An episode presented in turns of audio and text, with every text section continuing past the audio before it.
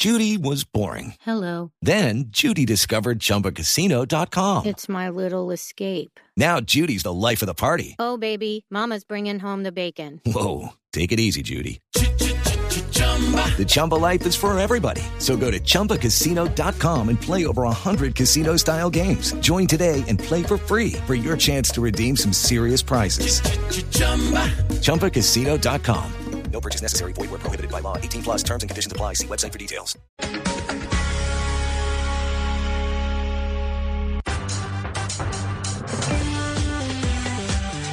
Seguimos conectados con ustedes en Mañanas Blue. Oscar Montes, Ana Cristina Restrepo, Hugo Mario Palomar, Diana Mejía, Sebastián Nora, Mariana Palau, Gonzalo Lázari, Valeria Santos, Eduardo Hernández y Camila Zuluaga con el tema del mediodía.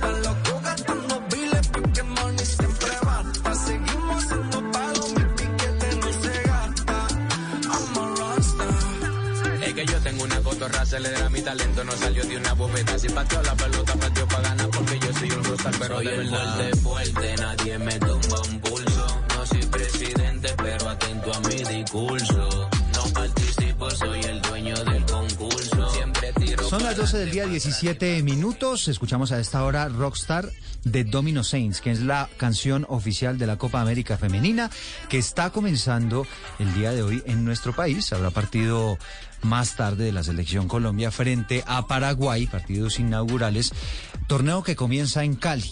Y un torneo que va a comenzar en medio de una inmensa paradoja y tiene que ver con la- el anuncio que hizo en, la última, en las últimas horas la Di Mayor en el sentido de que no habrá torneo femenino local en nuestro país. Básicamente porque no hay tantos equipos para competir, que no están dadas las condiciones, una polémica que otra vez se repite, porque recordemos, ya la tuvimos eh, hace algunos años, precisamente por lo mismo, por la idea que tenía la Di Mayor de no organizar el torneo. Marina Granciera, como siempre un gusto saludarla. Antes le doy la bienvenida a quienes se van sumando a Facebook Live, a quienes nos acompañan en este nuestro espacio central. Vamos a estar hablando de fútbol femenino, Marina, y me agrada mucho saludarla en este espacio para que nos cuente qué fue lo que pasó otra vez, cómo así que no va a haber torneo femenino en Colombia. Hola, hola Edo, hola a todos en la mesa. Un gusto estar con ustedes aquí a esta hora eh, para hablar de otra polémica. Sí, esa es una polémica grande, eh, pero yo creo que, pues, como todo Edu y compañeros, eh, pues no solamente hay que hablar muy mal de que no va a haber liga femenina. Obviamente es muy malo que no vaya a haber liga femenina en un país que está haciendo sede de la Copa América Femenina, en un país que hace eh, dos años eh, se postuló para ser sede de la Copa Mundial de la FIFA femenina. Entonces, pues si queremos ser sedes de torneos internacionales femeninos, de tener representación, de ganar títulos y eso, pues, pues obviamente tenemos que tener una liga decente local. Lo que pasó realmente fue lo siguiente. Eh, hace años la Comebol, eh, como una medida de de obviamente ayudar a que las ligas femeninas se fortalezcan en el continente porque la brasileña es muy ya establecida. eh, los equipos eh, grandes tienen sus equipos femeninos. Hay equipos que solamente y exclusivamente son equipos femeninos aparte de eso. Eh, por ejemplo, Ferroviaria es un equipo que es mucho más eh, famoso por su equipo femenino que por su equipo masculino. Eh, pero hay equipos grandes, por ejemplo el Corinthians, que es actual campeón de la Libertadores, es eh, uno de los más fuertes a nivel internacional en términos de, liga femenina en Brasil. Pero en los otros países, como en Colombia, no había todavía este, esta, mm, la fuerza para tener eh, la liga femenina. Entonces, ¿qué hizo Comebol? O- obligó a que todos los participantes de primera división de liga en uh, Comebol y sobre todo los que iban a participar en torneos internacionales tenían por obligatoriedad que tener su eh, su equipo femenino también. Eso hizo con que hubo una inyección de motivación para que haya eh, más apoyo a las mujeres que juegan fútbol en Colombia. Pero obviamente eso no pudo eh, sostenerse por mucho tiempo. Comebol había puesto eso por un periodo eh, determinado de años, ya se acabó este año. No hay esa obligatoriedad y solamente siete equipos de la Liga Colombiana se presentaron con un equipo femenino para poder hacer una liga femenina en este 2000, eh, en este 2022 eh, en el cual hay muchos torneos atropellados. Ustedes saben muy bien que la liga, el Mundial de Fútbol es en noviembre y en diciembre.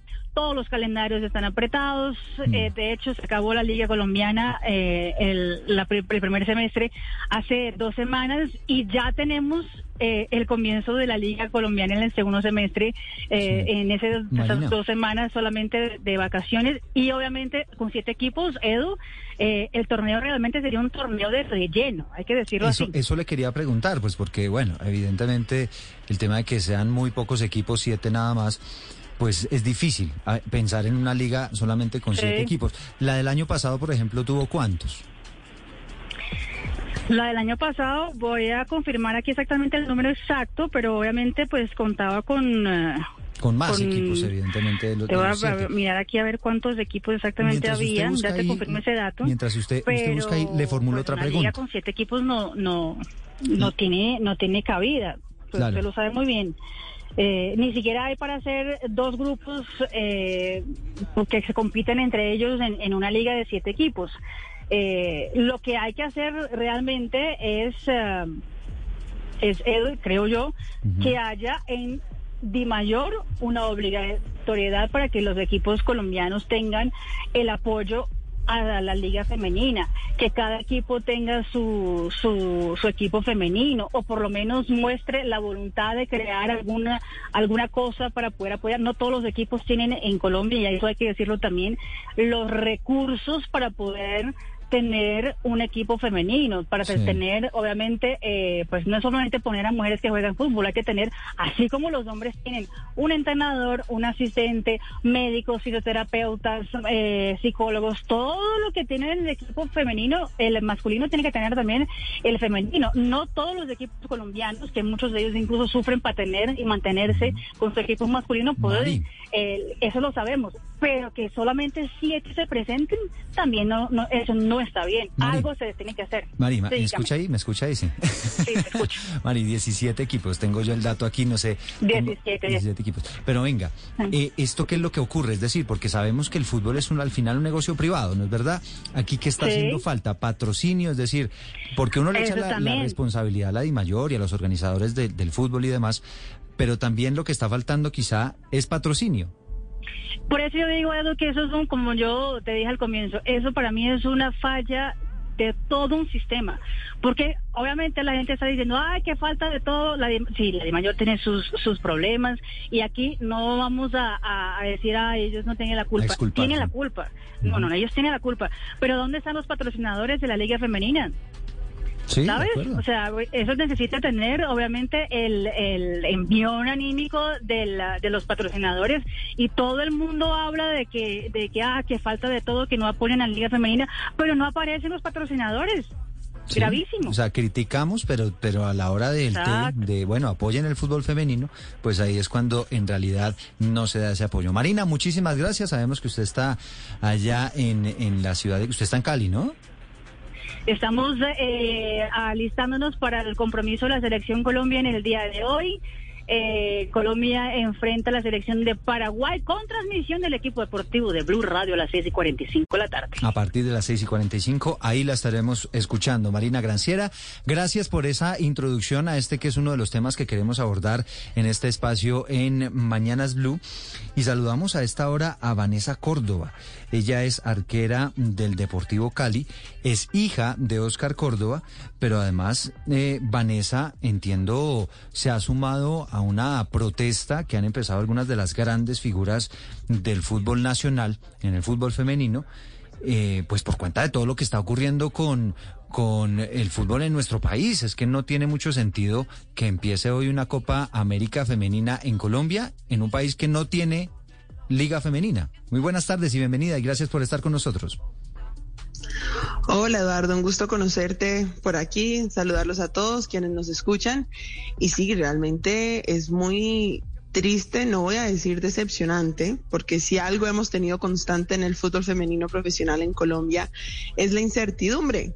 Eh, por eso creo que no, no nos debería sorprender mucho esto, eh, pero sí es extraño que se anuncie un día antes que inicie la Copa América Femenina, pero esto era precisamente a lo que nosotros nos referíamos cuando en su momento se quiso, bueno, más bien se postuló a Colombia como posible anfitrión del Mundial del 2023 que se lo ganó Australia y Nueva Zelanda, que decíamos, ¿cómo vamos a decir que estamos listos para tener un Mundial si las condiciones de la liga no, no lo soportan, ¿no? Si vamos a hablar de, del nivel futbolístico, Claro, yo creo que se ha ido haciendo una, un grado de pedagogía de profesionalismo, porque nadie nace profesional, eso se, enseña, se aprende, em, y poco a poco estamos viendo esos cambios en la personalidad, en la actitud, em, en el desempeño de las futbolistas, pero si desde la parte directiva no ayudan, pues es imposible decir que estamos listos para ese tipo de, certamen. ¿Qué hay de cierto, Vanessa, en que a usted la convocaron a la selección Colombia y usted dijo no, muchas gracias por todo esto que está pasando con el fútbol femenino, un poco en solidaridad también con algunas compañeras, pues que pueden estar en son de protesta por ese, por esa falta de respaldo, de apoyo? Cero, es primera vez que, que, escucho esto. No, no, no, no, yo no he tenido contacto con la selección hace como tres años. Incluso estuvimos en la última Copa América en Chile, luego Juegos Centroamericanos en Barranquilla, eh, que nos elimina Jamaica, no nos fue bien en esos dos torneos, bueno, claramente no clasificamos al Mundial. Eh, y desde ahí realmente yo no he vuelto a estar en selección he tenido contacto con ellos, aparte de ahorita que están entrenando en la cancha al lado de nosotros en Cali. Entonces, no, no, no, eso no, no es cierto. Vanessa, pero bueno, hay, hay, una categoría en esta selección femenina que a algunos medios la han llamado así o yo lo llamo así, que es la de las excluidas. Y uno sabe que una convocatoria, pues una jugadora no siempre tiene que estar, pero hay una jerarquía que se tiene que respetar porque son jugadoras muy importantes. Yo quiero que usted nos cuente, no sé si es una infidencia que usted puede revelar o lo que usted nos pueda contar, ¿Qué comentan entre ustedes? Y hablo especialmente de Lacey Santos, de usted, de Llorelli, que son figuras del fútbol femenino y que son del grupo de las excluidas. ¿Qué comentan entre ustedes? Mm, pues mira, la verdad, eh, más que jerarquía, eh, yo siempre he sido partidaria de que quien está en las elecciones por su momento. Pudiste haber sido una gran estrella hace 10 años, pero si hoy no estás en tu mejor momento, pues. interrumpirla, pero, pero, a James, pero a James lo, llaman cuando juega en Arabia porque uno sabe que es un jugador que, que, que, tiene otro nivel y yo creo no no quiero Santos, pues, no quiero criticar a usted su visión de fútbol ahorita debatimos de fútbol pero hay unas jugadoras que tienen un sello una impronta una historia en, en, el fútbol femenino que, que no están y que es extraño que no estén. Y yo sé que ustedes comentan eso. Sí. No y precisamente por eso lo decía, o sea, no es un tema de jerarquías, es un tema de momentos y creo que los momentos han estado. Desde lo personal, creo que lo he estado que en las top tres arqueras de México, fui a Mayarro el primer semestre, que fue justo cuando estuvo Colombia jugando los amistosos con México. Pero esos son los momentos deportivos eh, que al final el fútbol es un arte, ¿no? Y, y la, el análisis que hagas es súper abstracto. No es como patinaje que tienes que sacar cierto resultado para poder entrar a la selección Colombia. En el fútbol no funciona así. Así que yo sí soy partidaria de mirar los momentos que está teniendo cada una de las personas, no necesariamente desde la jerarquía, sino rendimiento. Quien está rindiendo está y quien no, pues siga preparándose para poder volver. Y en cuanto a eso, eh, bueno, más bien en ese orden de ideas, sí hay unas ausencias que uno se cuestiona, pero al final es criterio del técnico y creo que estamos en un gran momento para que él pueda ratificar un poco la decisión que ha tomado estos, estos meses. Pero Vanessa, ¿no es cierto que de alguna manera sí hubo unas molestias por el hecho de que no se esté respaldando de la forma que todos esperaríamos el fútbol femenino? Claro, en cuanto a eso sí hay molestia y siempre la vida, o, sea, por eso nosotros hemos hecho las denuncias al respecto, pero más allá de estar molestas no podemos hacer más, podemos aportar desde la cancha, pero sí, hoy no estamos en selección, nos va a tocar hacerlo desde los clubes, espero poder hacerlo ahorita en Copa Libertadores con, con el Cali y el América también lo tendrá que hacer, eh, pero estos argumentos siempre han estado sobre la mesa, las selecciones sub-20, sub-17 han clasificado mundial, esperemos nosotros cerrar con broche de oro y también clasificar la mayores femenina. Pero ha estado ahí, hemos estado siempre muy abiertas a ayudar, hemos presentado proyecto de liga, nos hemos sentado con posibles patrocinadores. No es que no haya interés de, patrocinadores, pero son las condiciones que los patrocinadores que ponen lo que no permite que la I mayor lo, lo acepte. Entonces ya ahí no, no podemos hacer más.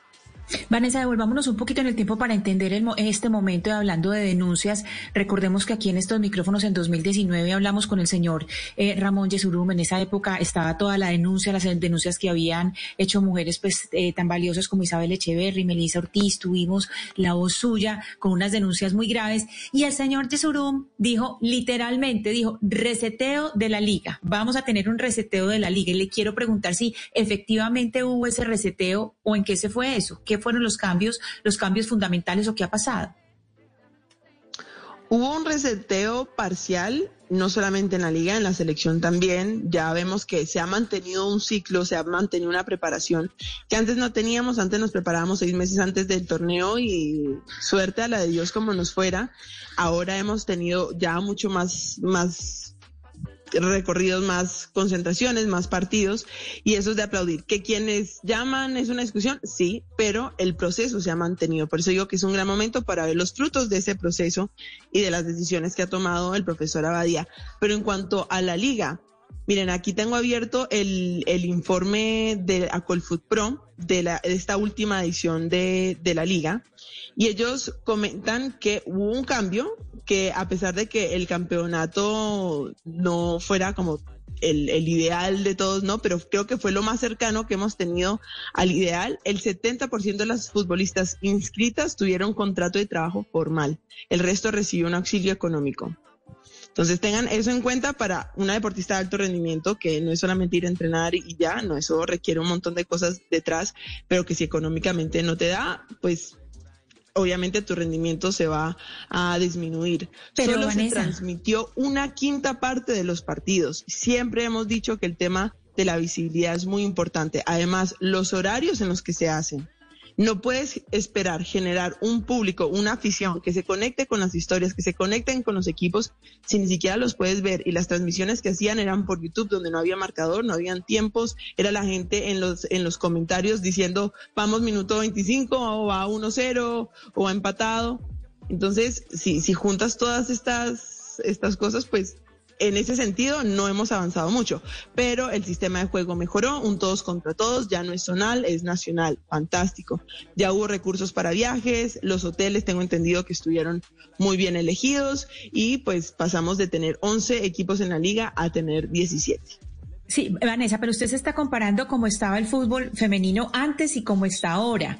Pero si fuéramos a hacer la comparación normal que deberíamos hacer, como en todos los temas de género, debería ser cómo están hombres y mujeres. Si lo comparamos con hombres y mujeres, por lo menos en qué aspectos ya nos estamos acercando un poquito más. No nos comparemos con la liga misma, sino, o con el fútbol femenino, sino con respecto a hombres, en qué aspectos estamos un poco más cerca y en cuáles estamos lejísimos.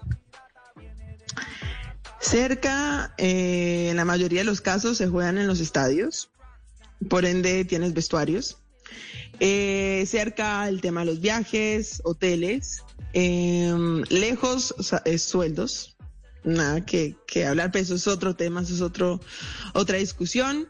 Em, hay equipos que no tienen uniformes para entrenar, em, la duración de la liga, de nuevo, lo, la única constante en la liga femenina en Colombia es que nunca sabemos cuándo va a ser la siguiente edición cuando se acaba un campeonato. O sea, esta final fue Cali América, se jugó sin saber cuándo iba a ser la siguiente edición. Sí, uno, nosotros nos preparamos pensando en Copa Libertadores, pero no tenemos idea de cuándo se va a volver a jugar la liga.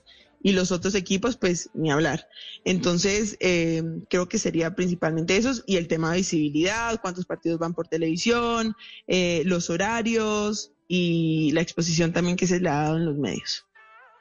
Pues Vanessa, mm, la invito a que escuchemos también a Paula Fresneda, ella es periodista de RTBC Noticias, pero es una persona que ha estado muy metida en todo lo que tiene que ver con la equidad en el fútbol, que conoce muchísimo sobre el fútbol femenino, le gusta estudiar todos estos temas y pues la hemos vinculado a esta conversación también para que nos aporte en este debate que estamos generando desde Mañanas Blue cuando Colombia está al aire a propósito de ese apoyo al fútbol femenino.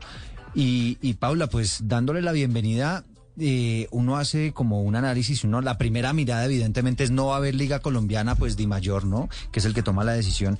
Pero al final hablábamos con Marina Granciera hace algunos minutos y decíamos, hombre, pero es que si no llegan los patrocinios, si no llega el apoyo económico que hay detrás a un negocio privado, pues la condición es más, es más difícil. ¿Cuál es la lectura que usted le ha dado a esa decisión que se ha tomado en las últimas horas y cuáles podrían ser las repercusiones?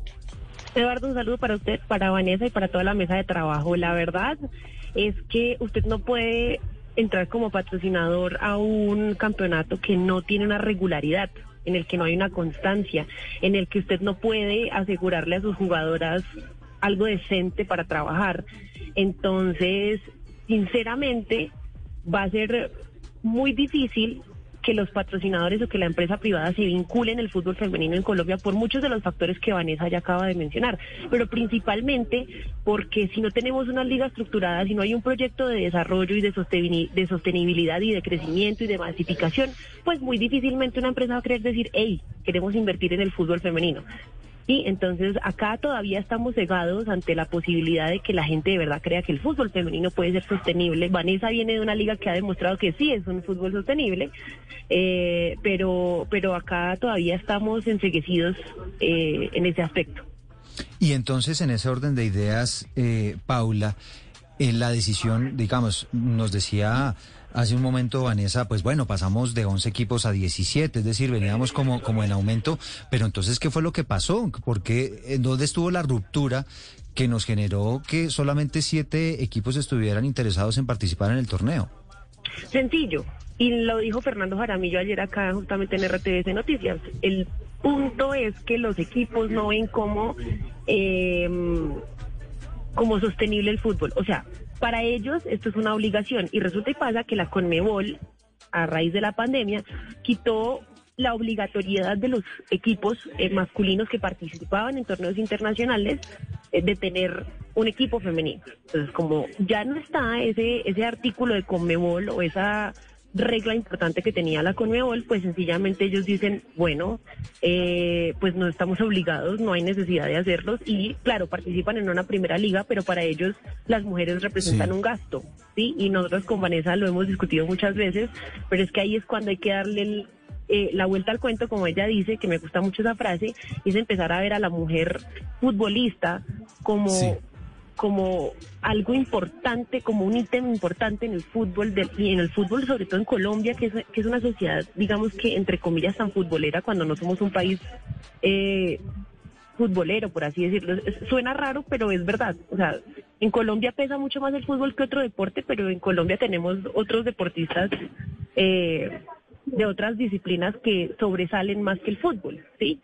Entonces, realmente acá no se está dando, no, no se le está dando la visibilidad al fútbol femenino y realmente esas declaraciones de ayer, con todo el respeto, suenan como una cachetada y una bofetada para todas las jugadoras que tenían un contrato eh, durante la liga femenina.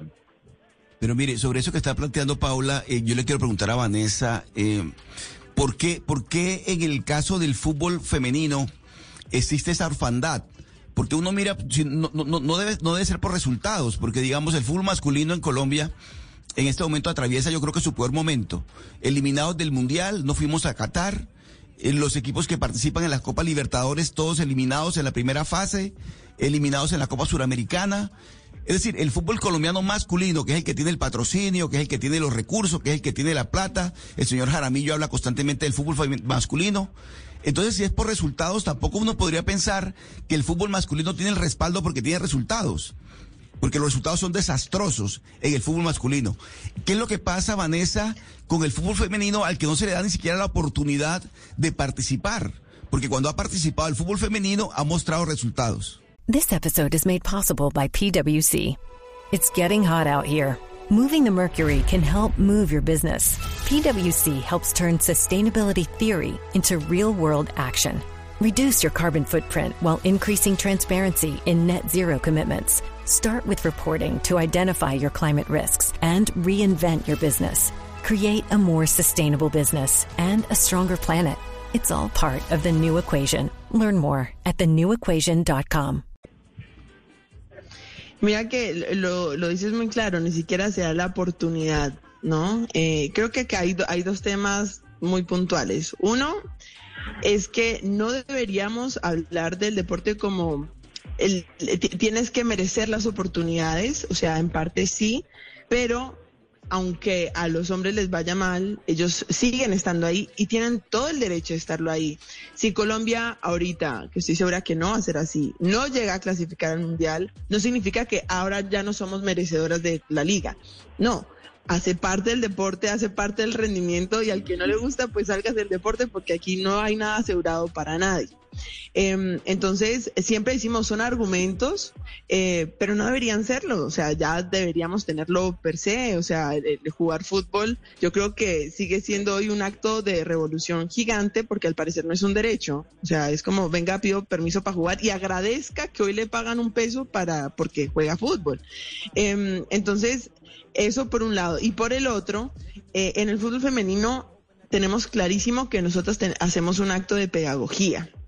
No, no solamente eh, en el propio, como aprendiendo a ser profesionales, sino también a quienes nos rodean eh, y las distintas áreas, en, en- en los directivos, en hasta nuestros propios cuerpos técnicos, en los medios de comunicación, en la sociedad. Es un acto constante de pedagogía y lo que pasa es que la capacidad de aprendizaje y de evolución de todas las personas son completamente diferentes y al final ceden lo que tienen. Y nos hemos dado cuenta pues que a medida que uno va sumando experiencias en la vida más le cuesta cambiar de opinión.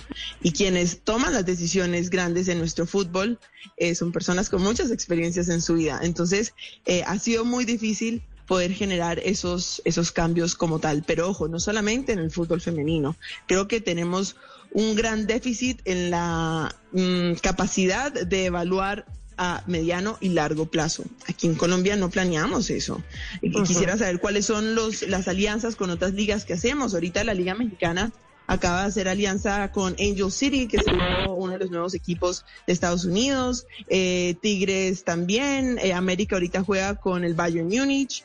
Aquí en Colombia ni los hombres ni las mujeres tenemos ese tipo de, de proyección. Entonces, si no tenemos un, un plan de desarrollo para el fútbol colombiano, independientemente de su género, pues es mucho más difícil. y si le metemos el tema cultural Vanessa, que para allá de iba. quienes manejan el fútbol, Sí, para, para allá iba porque me gustaría, lo estaba mencionando Paula, mi- fíjese la, la diferencia que hay entre la Liga Mexicana y la Liga Colombiana. La Liga Mexicana sí es sostenible.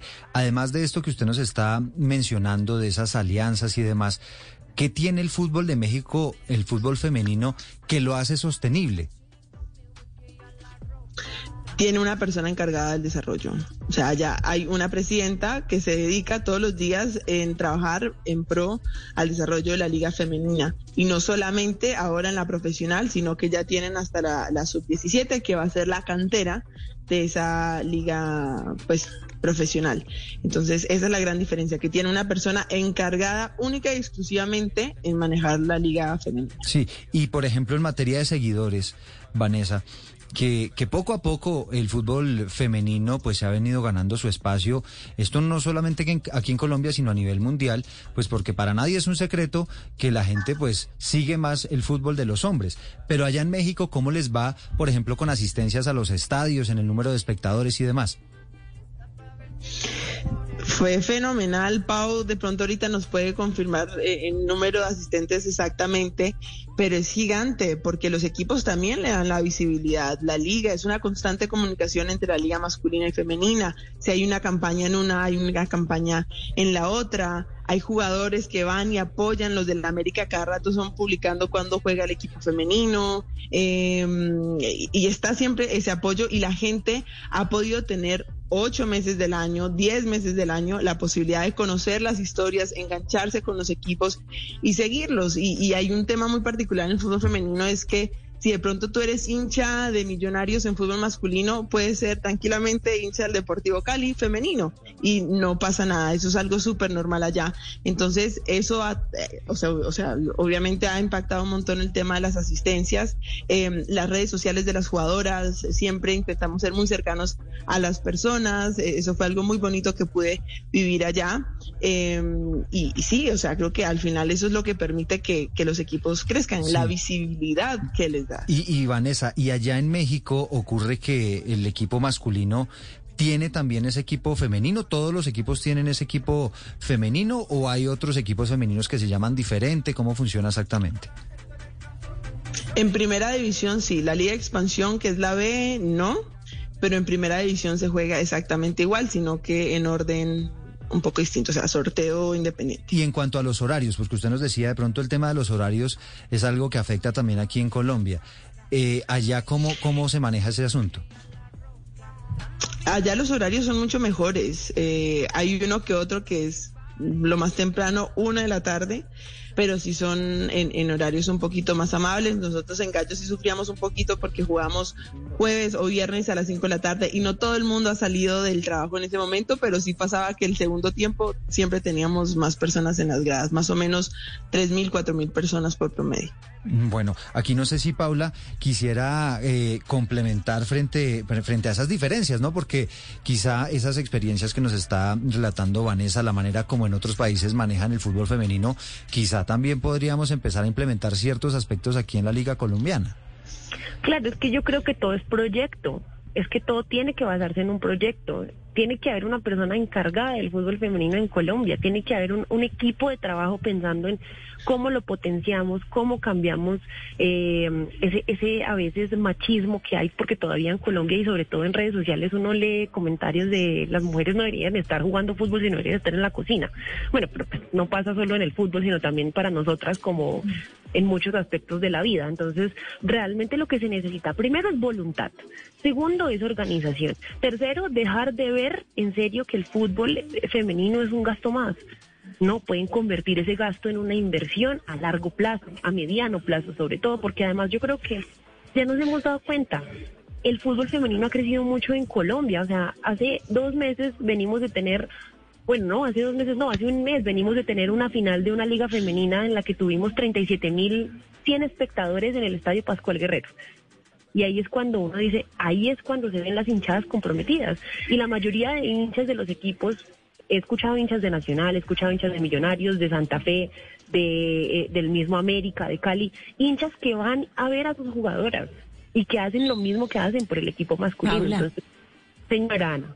Sí, Paula, es que eh, usted se me adelanta un poquito a lo que le quiero preguntar porque toca algo muy interesante. Usted es periodista, es periodista deportiva, que ya para una mujer es muy difícil estar en el periodismo deportivo. Entonces, el periodismo que usted ejerce es periodismo deportivo, pero también periodismo de género, porque a la vez que entra en el periodismo deportivo, entra con asuntos de género como el fútbol femenino y que los temas de género, pues en los medios son muy complejos, es muy complejo eh, esa entrada. Quisiera preguntarle por la situación que está viviendo hoy el fútbol femenino y el papel que ha jugado el periodismo deportivo ejercido por mujeres, es decir, las dificultades y el papel de ustedes para poder entrar y empujar y darle toda esa visibilidad y, y todo ese, digamos, todo ese, todo ese empuje al fútbol femenino desde el periodismo femenino deportivo. Yo creo que el fútbol femenino nos empoderó a todas y no empoderar como la palabra de burla, sino que el, el, fútbol femenino nos abrió los ojos a unas realidades que no son ajenas a nosotras como periodistas. Entonces siento yo personalmente que cuando yo me involucré mucho más con el fútbol femenino, empecé a ver mi carrera y mi trabajo de otra manera. Entonces empecé a darme cuenta que yo no solo quería hablar de fútbol o de ciclismo de otros deportes para ellos, que claramente tienen una mayor visibilidad, sino para ellas también. Y mucho más para ellas, porque a veces sentimos que los esfuerzos que hacen los hombres son superlativos a los esfuerzos que pueden hacer las mujeres. ¿Sí? Entonces, creo yo que para nosotras como mujeres periodistas ha sido, ha sido un trabajo muy interesante, de mucho aprender, de mucho crecimiento, de deconstruirnos como mujeres para también entender un poco más eh, la perspectiva de los géneros y de los roles que se juegan dentro del deporte. Y sin duda alguna yo creo que ha sido un trabajo muy bonito, nos han dado mucho palo, lo puedo decir por mí, por mis otras colegas, porque además somos un grupo muy grande de mujeres trabajando por ellas eh, y yo creo que eso es lo que, ese ha sido siempre nuestro lema. Como somos un grupo grande de mujeres con una voz muy fuerte, con, con ganas de sentar un precedente, eh, empiezan a tomar como ciertas posiciones, por ejemplo, desde la Federación Colombiana de Fútbol. ¿Sí? Eh, empiezan a sentar ciertos eh, precedentes desde los clubes y, y sin duda alguna ellas Vanessa lo sabe, que nosotras somos una especie de mano derecha para ellas, porque Paula. siempre vamos a estar a disposición de lo que ellas necesitan. Eh, Aquí nos menciona la incidencia, por ejemplo, eh, en la federación y, y con las mismas futbolistas y cómo hay esa, esa dinámica de ustedes, entre ustedes de, de empoderarse, pero ¿cuál es la incidencia en publicidad? Es decir, cuando, cuando se empieza a ver que tiene mucha más voz el periodismo, el periodismo deportivo ejercido por mujeres, eh, ¿ustedes creen que tienen, que, que han eh, pues que todavía tienen un camino por recorrer en, en mirar la- esta, esta publicidad, porque aquí estamos viendo un problema de, de- responsabilidad de los patrocinadores, pues de la, de, la, de la responsabilidad que juega acá no tener suficiente patrocinio. Pero es que yo creo que, a, a ver, yo voy a ser muy sincera, desde mis, desde mis averiguaciones y todo, yo siento que hay empresas en Colombia que sí quieren invertirle al fútbol femenino. Hay muchas empresas, de hecho, pero a veces el problema es la llegada justamente a proponer eh, una alianza con quienes manejan el fútbol en Colombia. ¿Sí? Entonces, yo creo que más que cargarle la responsabilidad a las empresas privadas, es más hablar de la responsabilidad de los directivos y de las trabas que a veces ponen para que no lleguen los patrocinios, ¿sí? Entonces, la verdad es que por eso yo les decía a ustedes que faltaba un poco de proyecto eh, y, y un proyecto con personas que de verdad les interese también el fútbol femenino. Entonces, Pero- eh, pa- pa- para que sean ellas quienes o ellos quienes medien para que lleguen esos patrocinadores, porque realmente patrocinadores sí pueden existir y creo que Vanessa es, es testigo de ello. Nosotros realmente hemos visto empresas grandes que han querido llegar, pero a veces el problema es cómo llegar si no tenemos una liga sostenible, cómo llegar si también vemos que eh, los directivos tienden a poner piedritas en el camino. Entonces es, es un poco complicado en ese sentido también. Pero ese tema, Paula, ese tema de la, de la, de la publicidad eh, también tiene, tiene que estar acompañado de la difusión, del cubrimiento de los eventos. Claro. Mire, yo aquí en Barranquilla tuve la oportunidad de hablar con Lacey Santos, por ejemplo, y Lacey Santos es una figura en España, en la. Liga Española Femenina, y es una estrella. Y en Colombia lo que hace Lacey Santos, que además tiene una fundación y una labor social muy importante, muy interesante, no tiene el cubrimiento y la difusión que se requiere. Para, por ejemplo, James Rodríguez eh, se peina y es noticia y todo el mundo cubre el, peinado de, de James Rodríguez. Pero Lacey Santos, y doy el nombre de ella porque tuve la oportunidad de conocer lo que ella está haciendo en Barranquilla y en la región Caribe, muy poca gente se entera. Entonces, Vanessa, ¿cómo lograr que efectivamente la difusión, el cubrimiento por parte de los medios de comunicación de lo que ustedes hacen también sea importante? No solamente la parte publicitaria, la parte de la difusión, del cubrimiento de lo que ustedes están haciendo también.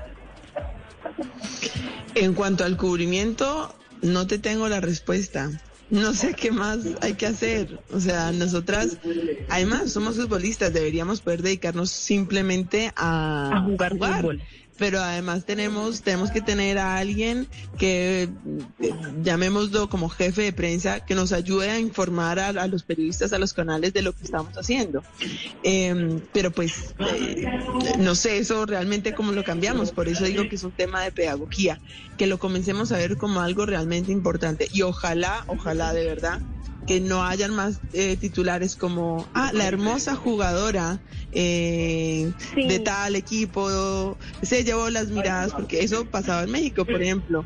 Eh, hicimos un análisis un poco de- de- del cubrimiento de prensa que había tenido y salían, eh, Vanessa Córdoba deslumbró en el entrenamiento con su belleza y yo, no, no, no jodas, no, no puedes decir que una tajada o algo. Entonces, el, el enfoque que le dan eh, es, es distinto, entonces por eso tampoco llama la atención, pero ojo, aquí creo que también debería haber un mea culpa por parte de los clubes que tampoco lo visibilizan.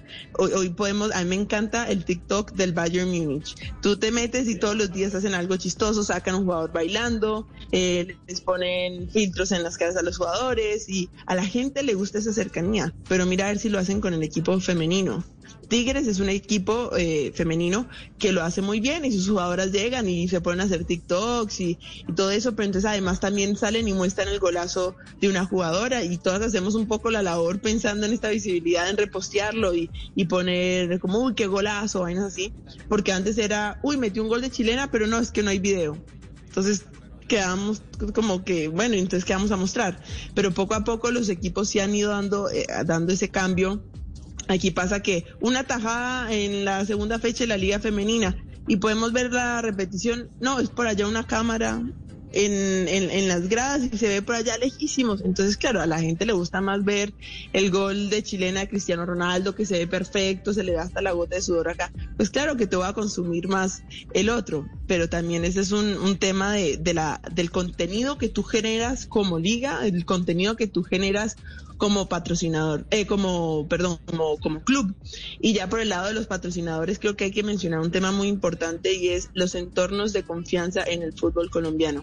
No existen hoy y no, uno no puede juzgar ni culpar a las, a las empresas privadas que se han acercado, porque es que el fútbol colombiano está en un contexto muy complejo en cuanto a su credibilidad.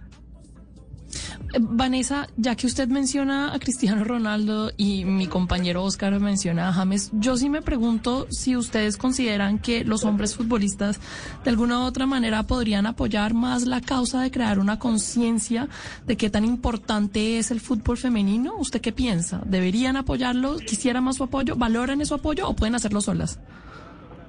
Lo valoraríamos, pero esperarlo no, porque en ningún momento lo hemos tenido y hemos avanzado de una u otra forma. Ojalá lo tuviéramos.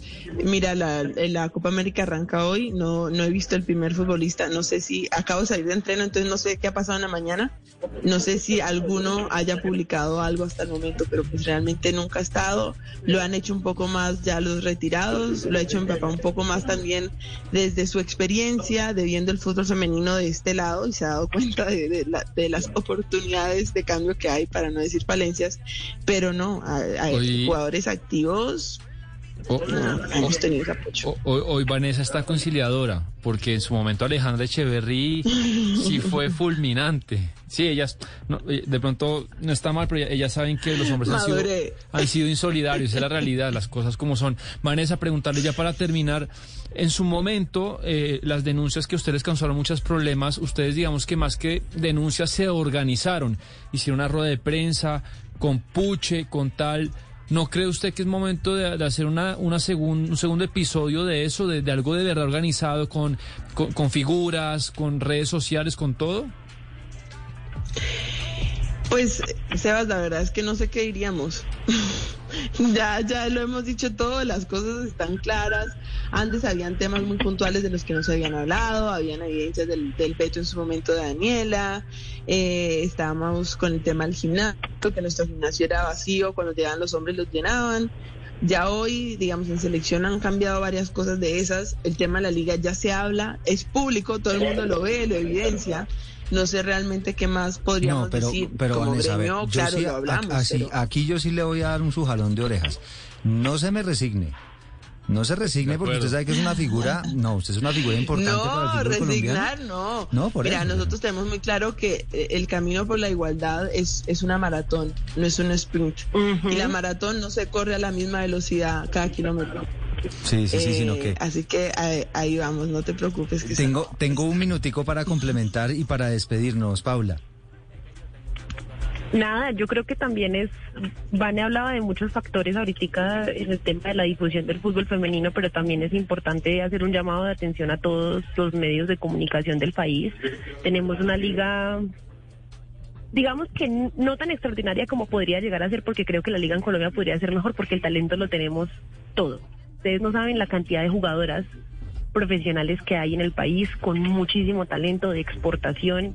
Eh, una de ellas ah, está acá y ya viene de México y va a jugar con el Deportivo Cali si Dios quiere la Copa Libertadores, así que y está en su mejor momento además. Entonces yo creo que nosotros tenemos una responsabilidad también y es enterarnos más, aprender más, entender más, charlar con ellas más. Eh, Y, y- y publicar más cosas del, del fútbol femenino, sí, eso sí, me da Claro, culpa también. Siempre. Lo que, pasa, lo, que, lo que pasa también es que uno, y, y me ha pasado a mí, eh, he contado con la posibilidad de tener jefes a los que les gusta el fútbol femenino y los que, han, y que además han entendido lo que significa eh, la, impo- la importancia del tema de los, eh, de lo- del género eh, eh, en las noticias. Entonces, sinceramente, pues a mí ya en, en- en sala cuando voy a vender temas me dicen, bueno, fútbol femenino y qué más porque saben cómo es la dinámica. Entonces yo creo que a eso deberíamos apostarle todos los medios de comunicación también. También es una tarea de nosotros darle visibilidad no solo al fútbol femenino, sino a más deportes femeninos, a mucho más Sí, deportes sí, sí, de femeninos. el voleibol femenino ahorita es protagonista, el baloncesto femenino 3x3 en Colombia está creciendo muchísimo. Entonces creo que hay que hacerme a culpa y darle con toda. Un, un reto enorme. Y por esa razón es que hemos decidido aquí en Mañanas Blue, cuando Colombia está al aire, hablar de este tema, ponerlo sobre el tapete y, por supuesto, pues escucharlas a ustedes, las protagonistas de todos estos asuntos. Vanessa Córdoba, arquera ya del Deportivo Cali, así la, así la, la presento. Gracias, Vanessa, por habernos dedicado estos minutos aquí en Mañanas Blue. No, gracias a ustedes y, y bueno, a seguir estando pendiente no solamente de la liga, sino de nuestra selección, que para quienes no saben, desafortunadamente mucha gente no sabe, hoy arranca la Copa América Femenina en nuestro país eh, y hoy y ma- bueno, mañana arranca Vamos a transmitir Colombia, el pero partido, Vanessa. Vamos hay a, que estar a firmes transmitir ahí. el partido. O sea, aquí en Blue Radio, a partir de las 6 y 45 arranca transmisión. Así que aquí usted lo puede escuchar todos los pormenores. Gracias, Vanessa, y gracias a Paula Fresneda, también periodista, muy interesada en todos estos temas de género en materia deportiva, por eh, sus minutos y por este rato aquí en Mañanas Blue.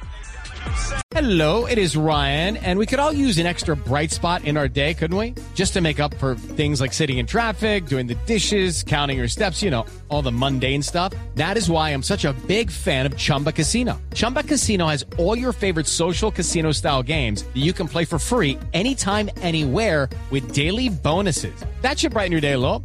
Actually, a lot. So sign up now at chumbacasino.com. That's chumbacasino.com. No purchase necessary. Group. Void were prohibited by law. See terms and conditions. 18 plus.